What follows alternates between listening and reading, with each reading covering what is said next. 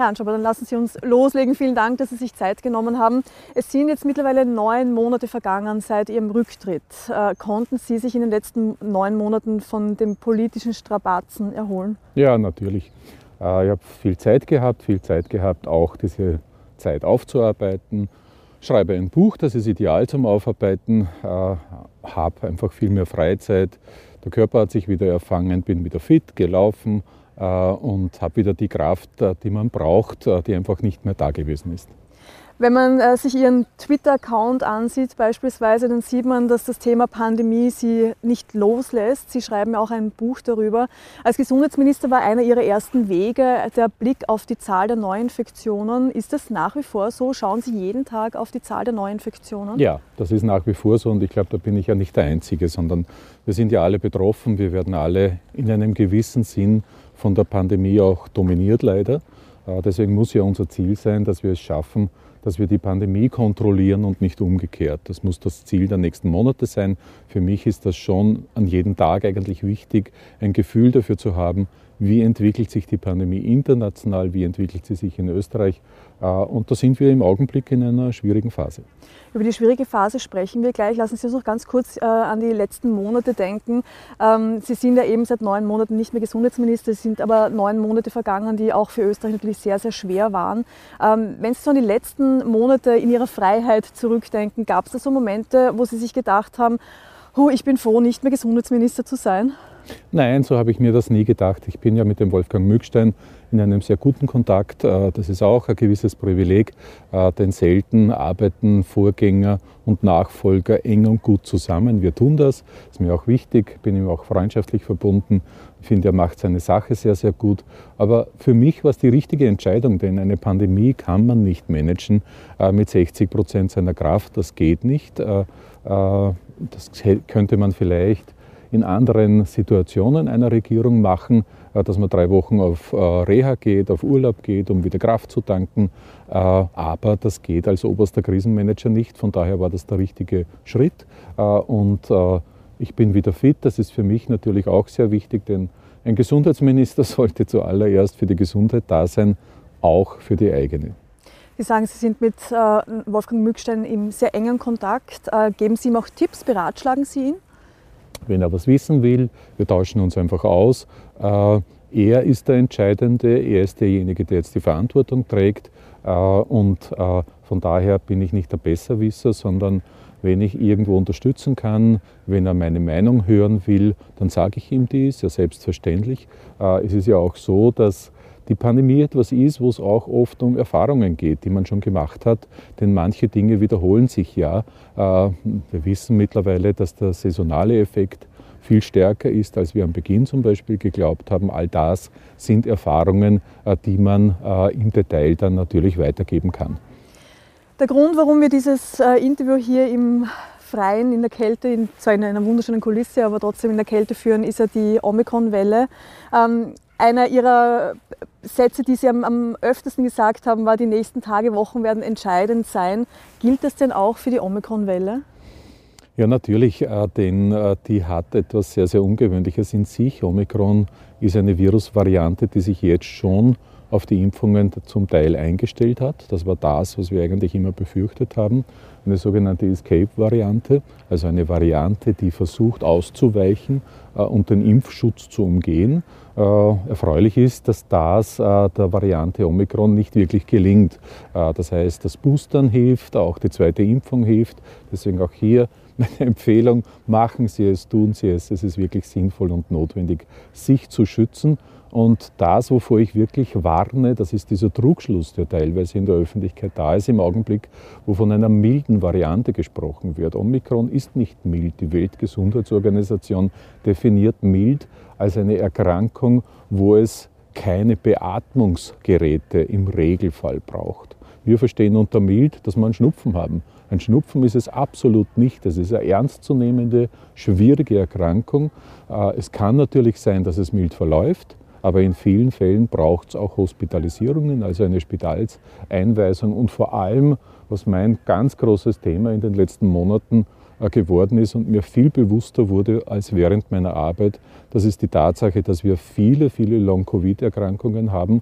Und wenn viele Menschen infiziert werden, wird auch der Anteil jener, die Long-Covid haben, deutlich zunehmen. Äh, hat gerade ein Experiment gegeben, äh, wo man Hunde, die äh, trainiert wurden, um Long-Covid zu erschnüffeln, äh, mit Menschen zusammengebracht hat, die seit einem Jahr, seit über einem Jahr Long-Covid haben. Und man muss sich vorstellen, nach über einem Jahr haben diese Hunde äh, diese Long-Covid-Infektion, die Covid-Infektion noch festgestellt, nach einem Jahr.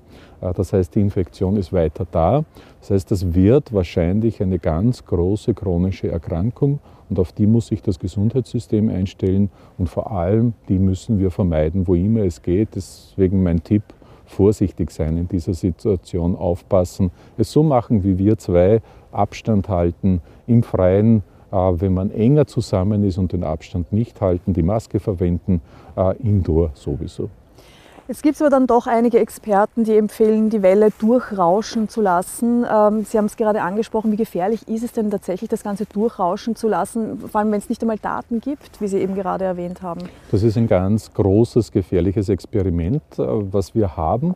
Das ist der Vorteil, dass wir etwas später dran sind bei der Omikron-Welle. Das heißt, wir haben international ein paar wenige Erfahrungen, die auch noch nicht sehr alt sind. Das ist Großbritannien, Südafrika, Dänemark.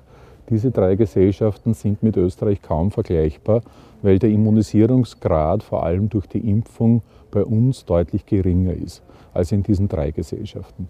Äh, vergleichbarer sind wir mit den USA.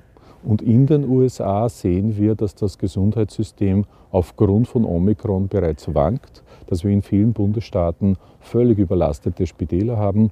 Äh, und äh, das ist ein Zustand, den wir in Österreich nicht brauchen. Äh, und das zeigt auch, dass es keinen Sinn macht, jetzt Omikron einfach schutzlos in Kauf zu nehmen. Ganz im Gegenteil, das ist ein ganz gefährlicher Irrglaube, den manche haben.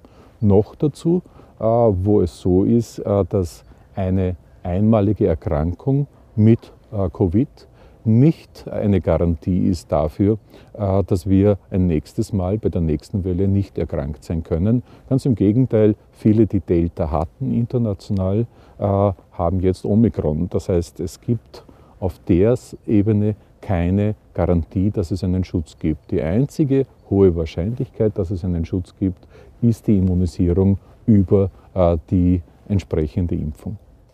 Was man auch immer wieder hört von Virologen und von Experten ist, wenn Omikron die Welle vorbei ist, dann ist auch die Pandemie vorbei. Jetzt erinnern wir uns an die letzten Monate oder die letzten zwei Jahre, das hatten wir doch, doch auch schon. Ähm, Erinnerung an Sebastian Kurz, der die Pandemie für Geimpfte für beendet erklärt hat. Ähm, wie gefährlich ist denn so etwas, zu sagen, okay, wenn Omikron vorbei ist, dann ist die Pandemie vorbei? Wiegt man sich da in falsche Sicherheit?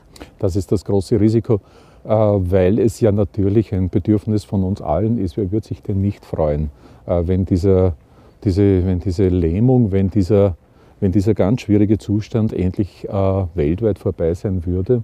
Äh, und gerade wenn dann Politiker, führende Politiker das so kommunizieren, dann verführt das natürlich viele dazu, jetzt unvorsichtig zu sein. Das heißt, ich kann wirklich nur raten, jetzt vorsichtig zu sein. Was nach Omikron kommt, weiß in Wirklichkeit niemand. Äh, kein Experte der Welt kann das prophezeien. Es kann eine neue Variante kommen. Wie die sein wird, wissen wir nicht. Das, was wir schaffen können, und ich glaube, das muss das politische Ziel sein und das Ziel insgesamt des Krisenmanagements weltweit sein, ist, äh, dass wir das Virus möglichst kontrollieren können. Also dass es mit diesem Stop-and-Go-Betrieb äh, hinauf mit der Welle, wieder hinunter, wieder rasch, viel zu früh oft zu öffnen, äh, mit diesem Hin und Her, das ist ja das, was uns eigentlich zermürbt. Äh, dass das äh, vorbei ist, ich glaube, das könnten wir, wenn wir klug sind, wenn wir gut handeln, im Jahr 2022 schaffen. Eine Maßnahme, die gesetzt worden ist, um diese ganze, diesen ganzen Tsunami zu verlangsamen bzw. Das, das, Gesundheitssystem nicht, nicht zu, ähm, zu überrennen, war die Quarantäneregel, dass alle, die den Booster haben, nicht mehr in Quarantäne müssen. Ist das denn tatsächlich sinnvoll? Weil wir wissen, auch wenn man geimpft ist, kann man das Virus weitergeben. Ist das sinnvoll? Äh, das ist ein gewisses Risiko, das damit verbunden ist, aber ein überschaubares, äh, muss ich sagen. Ich würde aber trotzdem jedem raten, da in Eigenverantwortung auch mitzuentscheiden. Das heißt, auch wenn die Fristen verkürzt werden zum Beispiel, ist das ja keine Verpflichtung, nicht doch drei, vier Tage anzuhängen. Das ist durchaus möglich. Ich glaube überhaupt, wir überbetonen ganz stark in unserer Gesellschaft die Bedeutung der Maßnahmen, die von der Politik verordnet werden und unterschätzen äh, die Dimension und die Auswirkung der eigenverantwortlichen Handlungen.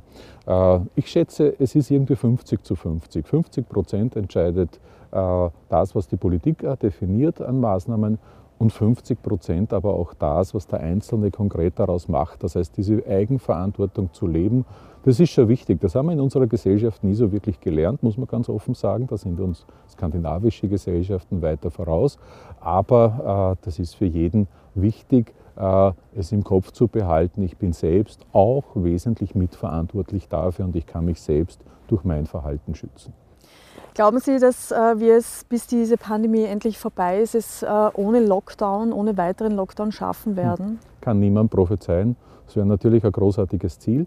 Ähm, und äh, je mehr wir das Virus kontrollieren können, desto geringer ist das Risiko. Ähm, Lockdowns sind meistens dann erforderlich, wenn wir nach dem letzten Lockdown, nach der letzten Welle zu früh öffnen ich muss sagen, das habe ich auch jetzt erst so im Detail gelernt. Das ist ja mein Privileg in dieser Situation, äh, dass ich mir in den letzten Monaten sehr, sehr viel noch einmal genau ansehen konnte, mir internationale Studien äh, anschauen konnte, mit äh, Experten und Expertinnen in Ruhe nämlich reden konnte. Gerade an diesem Ort treffe ich oft an einem Sonntag Virologen und Virologinnen und drehe mit ihnen eine kleine Runde, um ein bestimmtes Thema, ein bestimmtes Problem äh, miteinander kurz zu erörtern. Äh, das ist schon wichtig. Das heißt, wir brauchen Geduld. Wir müssen schauen, dass die Zahlen wirklich möglichst weit nach der Omikron-Welle runtergehen. Und dann müssen wir schauen, dass es dann stabil bleibt. Das ist das Entscheidende. Dann werden wir uns einen Lockdown möglicherweise ersparen können. Das große Fragezeichen ist immer, welche Variante kommt als nächstes. Sie haben jetzt äh, zweimal angesprochen, dass das Thema zu frühe Öffnung. Äh, ich nehme mal an, Sie meinen die Bundesländer, die mit der hohen Inzidenz äh, damals sehr, sehr früh geöffnet haben. Haben Sie ähm, das Gefühl, äh, auch als Erfahrung als, als Gesundheitsminister, dass die Bundesländer ein eigenes Süppchen kochen? Naja, natürlich will in der Pandemie äh, jeder auch selbst entscheiden und äh, je näher man vor Ort ist, desto größer ist auch der Druck, dass man Entscheidungen im Interesse und im Sinn der Bevölkerung trifft. Oder auch, und das ist ja nichts Schlimmes an und für sich und völlig normal, äh, im Sinne und im Interesse einzelner Lobbys. Äh, das heißt, ich halte von koordinierten zentralen Entscheidungen schon sehr viel. Wie wohl das schwierig ist, das ist mir klar. Gerade in einem Staat wie Österreich oder Deutschland, Schweiz ist ja dieselbe Situation mit denselben Schwierigkeiten. Ich glaube aber, dass wir insgesamt bei einem Virus, das ja weltweit gleich ist, viel mehr miteinander koordinieren müssten, viel ähnlicher und enger zusammenarbeiten müssten. Äh, das haben wir eigentlich in diesen fast zwei Jahren jetzt nicht geschafft. Äh, das sollte ein Ziel für die Zukunft sein, äh, denn wenn Nachbarn und wir zum Beispiel, nur wir in Mitteleuropa, äh, gemeinsam dieselben Maßnahmen treffen, alleine das senkt schon äh, die Infektionszahlen, weil damit ja der indirekte Eintrag etwa durch Reisetätigkeiten etc. etc. reduziert werden kann wie die Pandemie in den Griff zu bekommen. Das ist die große Frage. Man erhofft sich mit der Impfpflicht, die Pandemie in den Griff zu bekommen. Sie als Gesundheitsminister haben, haben sich ja immer gegen die Impfpflicht ausgesprochen. Jetzt haben wir Jänner, in wenigen Wochen kommt die Impfpflicht. Äh, sind Sie damit einverstanden? Hätte es unter Ihnen als Gesundheitsminister diese Impfpflicht in dieser Form auch gegeben? Ich glaube, der Wolfgang Mückstein und die Bundesregierung haben derzeit keine andere Möglichkeit. Sie haben recht, ich war immer skeptisch, bin ich ja nicht der Einzige. Ich glaube, fast alle in der Politik waren skeptisch in dieser Frage und dann haben sich zwei große Rahmenbedingungen verändert. Äh, die eine Veränderung, äh, die ist ganz entscheidend und ganz wichtig, ist die Tatsache, dass wir halt einen sehr stark unterdurchschnittlichen Anteil an Menschen haben, die tatsächlich die Impfung äh, sich geholt haben. Äh, wir sind da, warum auch immer, im deutschsprachigen Raum mit Abstand äh, diejenigen, die die geringste Impfquote haben. Äh, und das erschwert uns natürlich den Schutz der Bevölkerung. Punkt eins. Das hat sich verändert und das Zweite, was sich verändert hat, und das ist ganz zentral, schwierig zu verstehen, aber besonders wichtig, äh, die Varianten, die jetzt ansteckender werden, schon Delta war ansteckender, jetzt aber vor allem Omikron. Omikron ist die ansteckendste Variante, die wir, die wir insgesamt in dieser Pandemie bisher gehabt haben.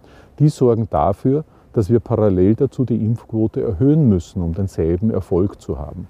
Äh, und das sind die beiden neuen Faktoren. Also ich finde, äh, so wie es die Bundesregierung jetzt äh, umsetzt, halte ich es für vernünftig. Es ist auch mit Augenmaß.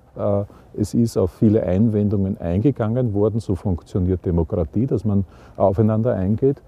Und was mir sehr, sehr wichtig ist, es muss allerdings aus meiner Sicht die Impfpflicht begleitet werden durch mehr Aufklärung, durch Informationsarbeit, auch durch mehr Gespräch miteinander.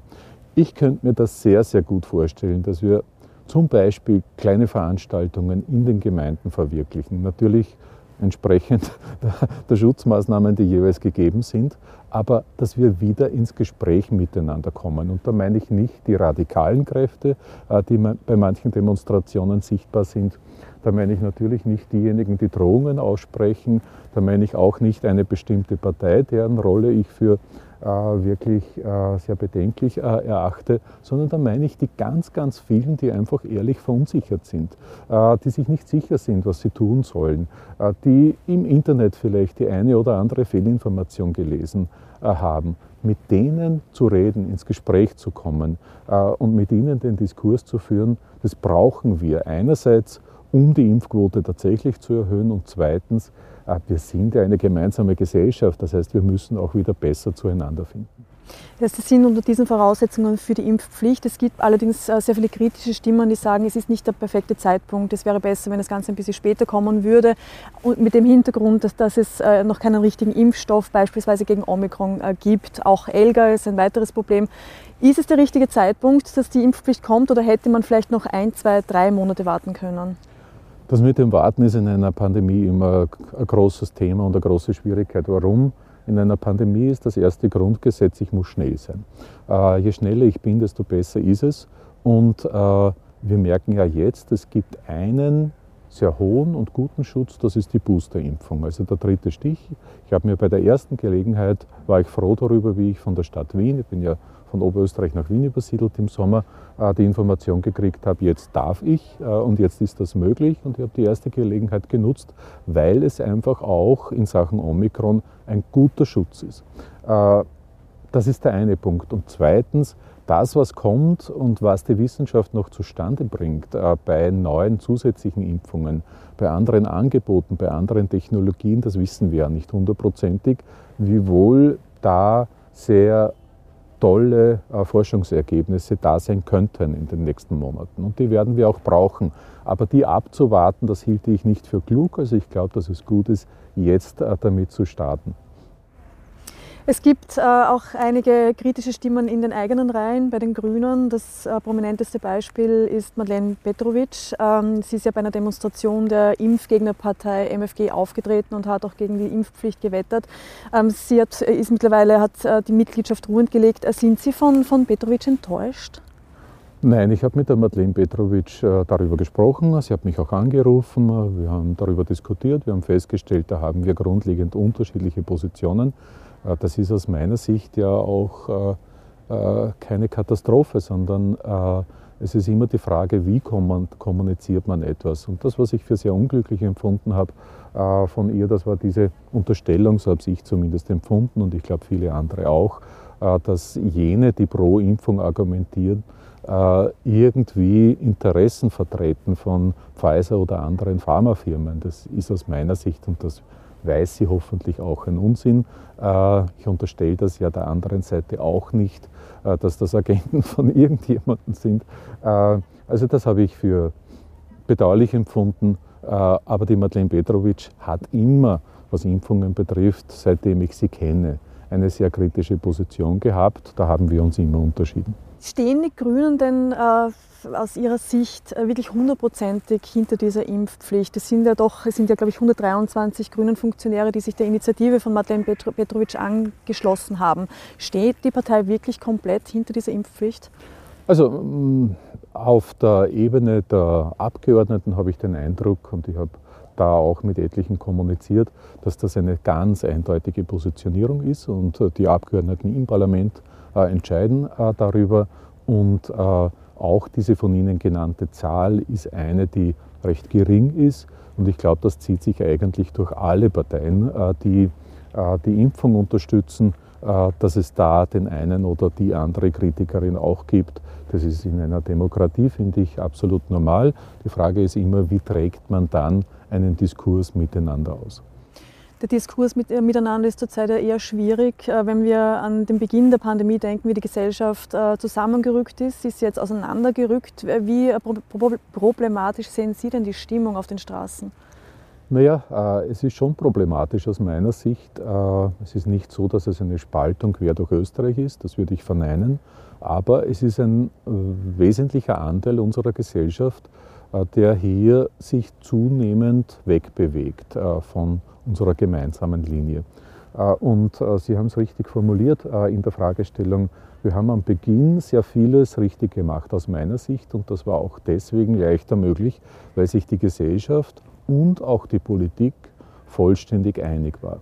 Und eine Krisenbekämpfung ist immer eine Ausnahmesituation und da glaube ich, ist es sinnvoll und notwendig, dass parteipolitische Interessen hintangestellt werden und dass wir im Sinn des Gesundheitsschutzes, der die erste, die allererste Priorität in diesem Land sein muss, in so einer akuten Krise, äh, dass da zusammengearbeitet wird. Und wenn wir an den ersten Lockdown, äh, wir haben beim Hergehen kurz darüber gesprochen, äh, wenn wir an den ersten Lockdown zurückdenken, da haben alle Parteien, alle Parteien, auch die FPÖ im Parlament dafür gestimmt. Da waren wir uns einig. Und natürlich überzeugt das auch Menschen, wenn nicht gestritten wird in der Politik, sondern wenn gemeinsam formuliert wird, das ist der Weg, mit dem wir Österreich aus dieser Krise herausholen wollen.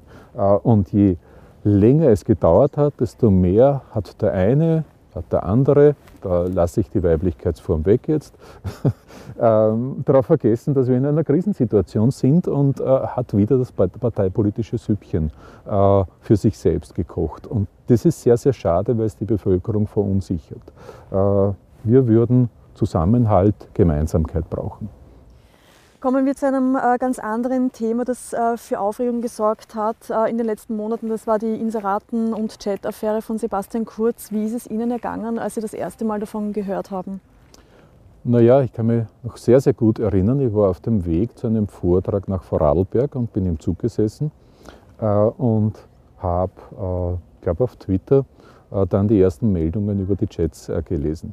Ähm, und die Kultur, die da sichtbar geworden ist, da habe ich mir gedacht, das kann nicht sein, das ist unmöglich. Dann hat es keine Dementis gegeben. Äh, das heißt, offensichtlich hat das alles gestimmt, äh, was da kommuniziert äh, wurde. Und für mich war es eine logische Konsequenz, dass das politische Folgewirkungen haben muss, auch wenn es ein bisschen gedauert hat. Ich finde es für richtig, dass der damalige Bundeskanzler Sebastian Kurz da die Bremse gezogen hat und zurückgetreten ist. Das heißt, Sie waren sehr überrascht. Hätten Sie es für möglich gehalten, dass er das tatsächlich macht? Es gilt natürlich die Unschuldsvermutung, ganz ja, klar. Ja, es gibt sowieso, finde ich, zwei Ebenen. Das eine ist die strafrechtliche Ebene, das wissen wir beide nicht. Äh, das haben die Gerichte zu beurteilen. Wichtig ist, dass die Politik dafür sorgt, dass die Gerichte, dass die Justiz völlig unabhängig und unbeeinflusst von irgendjemandem arbeiten kann. Das ist wichtig, das zeichnet unseren Rechtsstaat aus und da habe ich ganz großes Vertrauen in die Justizministerin Alma Zadic, dass die dafür sorgt, dass dieser Schutz der Justiz da ist. Äh, das können wir heute nicht bewerten, da kann ich nur mutmaßen, ahnen. Äh, das andere ist aber die politische Ebene, die Frage der politischen Kultur und ich finde es gut, dass es da einen Untersuchungsausschuss im Nationalrat geben wird. Ich hoffe sehr, äh, dass man da miteinander in einer guten Kultur darum ringt, die Wahrheit äh, zu finden. Äh, denn nicht alles, was nicht rechtlich verwerflich und strafbar ist, ist politisch in Ordnung. Auch diese Ebene gibt es.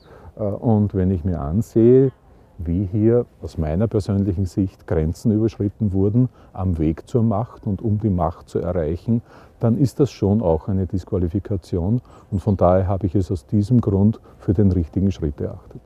Aber wie war denn, wie haben Sie denn die Zusammenarbeit mit Sebastian Kurz erlebt? Wie war er? Ich habe die Zusammenarbeit sehr unterschiedlich erlebt. Also die ersten Monate muss ich echt sagen, das war eine sehr, sehr gute Zusammenarbeit. Und der Sebastian Kurz hat damals sehr, sehr konsequent mit mir gemeinsam gehandelt. Er war sogar oft der Offensivere, was die Maßnahmen betrifft. Also wo ich mir noch 24 Stunden Zeit nehmen wollte, um das einmal noch zu überdenken und noch drei zusätzliche Experten oder Expertinnen zu befragen, äh, hat er aufs Tempo gedrückt und das war eigentlich richtig. Und dann hat sich das irgendwann einmal gedreht und ich bin bis heute nicht wirklich drauf gekommen, äh, warum das so gewesen ist, offensichtlich oder möglicherweise äh, der Druck seitens einzelner Betroffener Lopez, ich weiß es nicht. Oder die Umfragewerte. Oder die Umfragewerte, das war mir schon klar, dass Sebastian Kurz immer ein Politiker war, der sehr auf Umfragen hört, äh, der oft auch als Partei im Feld gewesen ist, sehr regelmäßig, sehr kontinuierlich. Äh, und natürlich hat sich die Stimmung dann irgendwann einmal in Österreich gedreht und eine harte Linie im Bereich der Pandemiebekämpfung ist nicht mehr so populär gewesen. Und äh, das ist halt eine Megakrise, wo es nicht um, nur um Populäres gehen kann, sondern da sind wir in der Politik gefordert, manchmal auch das zu tun, womit, womit du dir zunächst einmal keine großen Freunde schaffst, was aber für den Schutz dessen, was in unserer Verantwortung ist, nämlich die Gesundheit der Bürgerinnen und Bürger, notwendig ist. Äh, und da haben wir dann schon Situationen gehabt, wo sich das gedreht hat. Aber ich halte überhaupt nichts davon, so im Nachhinein nachzutreten. Ich bin irgendwann einmal Fußballer gewesen und da hat man zu Recht die rote Karte dafür gekriegt. Was sehr auffällig war bei Ihrer Abschiedsrede, Sie haben sich bei sehr vielen oder bei fast allen bedankt. Äh, nur bei der ÖVP haben Sie keine Dankesworte gefunden. Warum nicht? Waren Sie damals so enttäuscht? Naja, es hat schon Situationen gegeben, wo ich ähm, in den letzten Monaten mich ziemlich alleingelassen gefühlt habe, muss ich ganz offen sagen. Äh, aber diese Abschiedsrede, war etwas sehr Ungewöhnliches für mich äh, in vielerlei Hinsicht, unter anderem auch deswegen, dass ich sie sehr schlecht vorbereitet habe. Äh, ich habe keinen Text mehr aufgeschrieben, sondern ein paar Stichwörter. Und das war in gewissem Sinn auch ein Glück, denn wenn du diesen Text nicht hast und emotional dann irgendwann einmal wirst, also ich kann mich erinnern, ich habe mir ganz fest vorgenommen, ich will da ganz cool sein und ganz cool und sachlich äh, diese Rede kurz halten und sie auch wirklich kurz halten. Äh, und dann bin ich in diesen Sitzungsraum gegangen, wo die Pressekonferenz stattgefunden hat. Und äh, es haben meine Mitarbeiter Spalier äh, gebildet und ich bin da zwischen äh, den Mitarbeitern durchgegangen und habe in die Augen geschaut, mit, äh, wo viele Tränen zu sehen gewesen sind. Ja, und dann hat es mich auch irgendwie äh, erwischt, muss ich ganz offen sagen. Und äh, naja, und deswegen war das eine extrem ehrliche Rede, die einfach aus dem Bauch und aus dem äh, Herzen gekommen ist. Und da habe ich nichts kalkuliert oder so. Ich wollte kein Signal setzen, sondern ich habe einfach mich bei denen bedankt, wo es mir gerade in der Situation äh, am meisten danach gewesen ist. Und äh, es ist halt so immer in einer Koalition, dass die Menschen, die dich tragen, die dich unterstützen, dir die Nächsten sind, äh, denen du am meisten zu verdanken hast. Und das sind halt diejenigen meistens, die aus dem eigenen Bereich äh, kommen. Äh, Werner Kogler war ein guter Freund und ist es bis zum heutigen Tag. Und dass man sich da bedankt, ist einmal naheliegend. Sie haben äh, gesagt, Sie wollten mit äh, Sebastian Kurz seit dem Rücktritt ähm, einmal auf einen Café gehen. Haben Sie das denn geschafft? Na, das haben wir noch nicht geschafft, aber ich glaube, er hatte auch was anderes zu tun in der Zwischenzeit. Ähm, das werden wir sicher mal nachholen. Ich bin ein Mensch, dem das wichtig ist, äh, Dinge, die geschehen sind, auch auszureden. Äh, da sind ja keine Brücken zerbrochen oder sonst irgendetwas. Es gibt Menschen in der Politik, da würde ich das nicht tun.